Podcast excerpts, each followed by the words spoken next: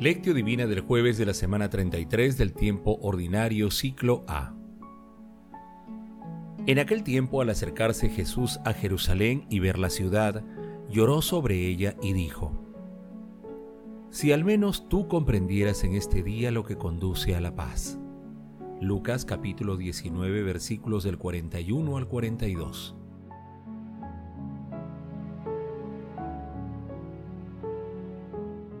Oración inicial.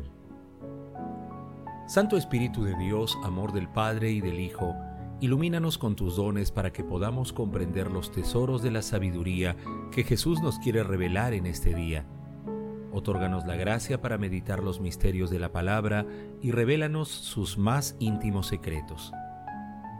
Madre Santísima, intercede ante la Santísima Trinidad por nuestra petición. Ave María Purísima sin pecado concebida. Lectura. Lectura del Santo Evangelio según San Lucas capítulo 19 versículos del 41 al 44. En aquel tiempo, al acercarse Jesús a Jerusalén y ver la ciudad, lloró sobre ella y dijo, Si al menos tú comprendieras en este día lo que conduce a la paz.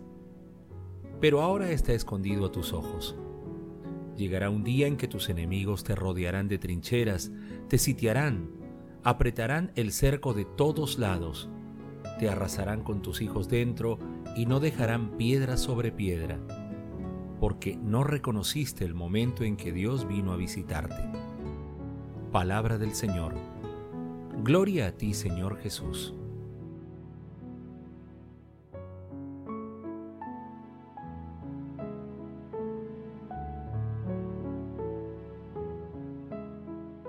Hoy meditamos el pasaje evangélico denominado Lamentación por Jerusalén, cuando el largo viaje de Jesús a Jerusalén está llegando a su fin. Jesús evidencia su amor por la ciudad santa sintiendo dolor por el rechazo que le ha manifestado Jerusalén y que se reproduce también a lo largo de la historia de la humanidad. Sus lágrimas son la expresión viva de su amor y dolor, ya que la ciudad se convirtió en símbolo de obstinación y de rechazo a la voluntad divina. 40 años más tarde, todo lo que Jesús predijo de Jerusalén se volvió una dramática realidad. No quedará piedra sobre piedra.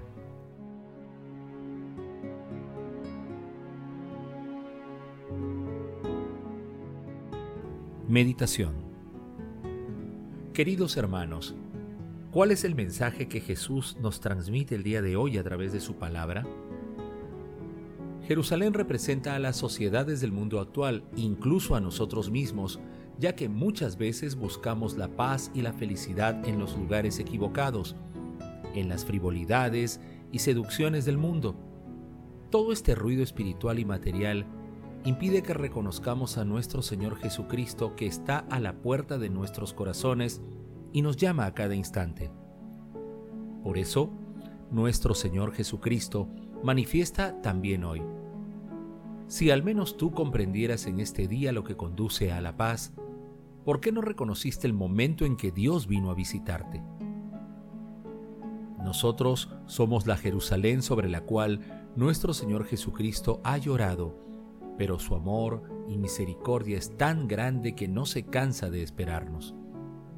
No esperemos más, respondamos ya a su llamado, de lo contrario, nos esperará la muerte eterna, que es lo que representa la destrucción de Jerusalén. Pidamos la paz del Señor al cielo. Consideremos lo que menciona San Agustín. La paz es un bien tan noble que aun entre las cosas mortales y terrenas no hay nada más grato al oído, ni más dulce al deseo, ni superior en excelencia. Y si quieres poseer la paz, obra la justicia.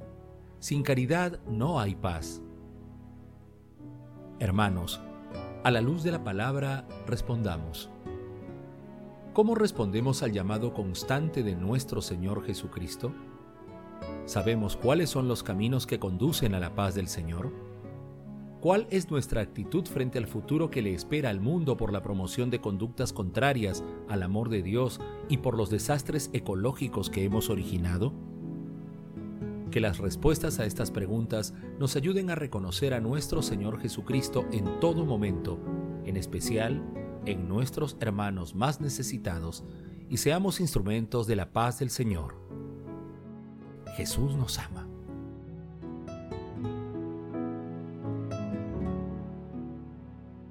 Oración.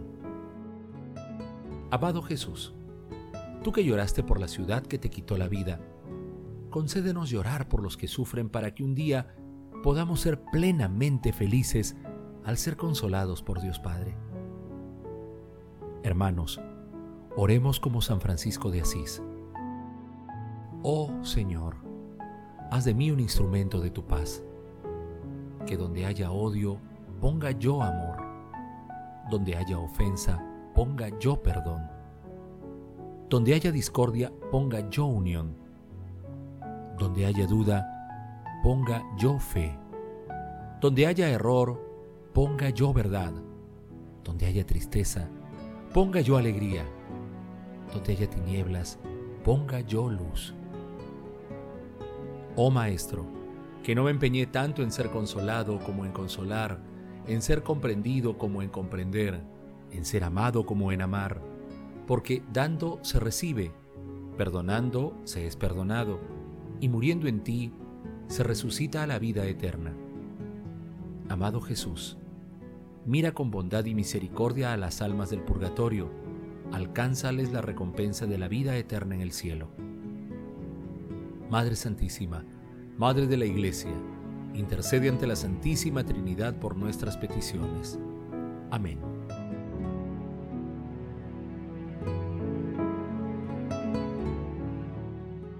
Contemplación y acción. Hermanos, contemplemos al Señor a través de un texto de Basilio Caballero. Gracias Padre Eterno, porque en Jesús nos manifestaste toda tu ternura y tu cariño paternal hacia nosotros.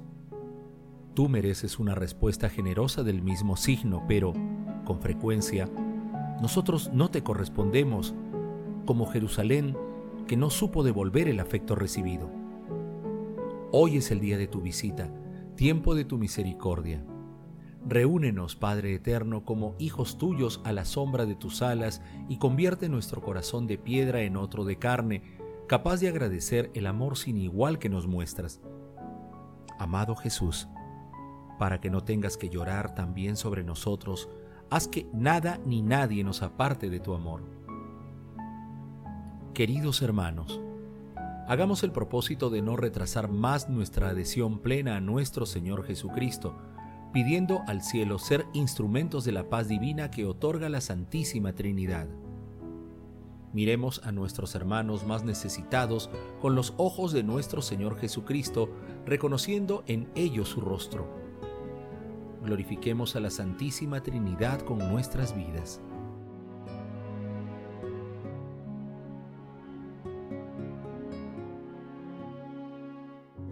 Oración final. Gracias Señor Jesús por tu palabra de vida eterna. Que el Espíritu Santo nos ilumine para que tu palabra penetre a lo más profundo de nuestras almas y se convierta en acción. Dios glorioso, escucha nuestra oración. Bendito seas por los siglos de los siglos. Madre Santísima, intercede ante la Santísima Trinidad por nuestra petición. Amén.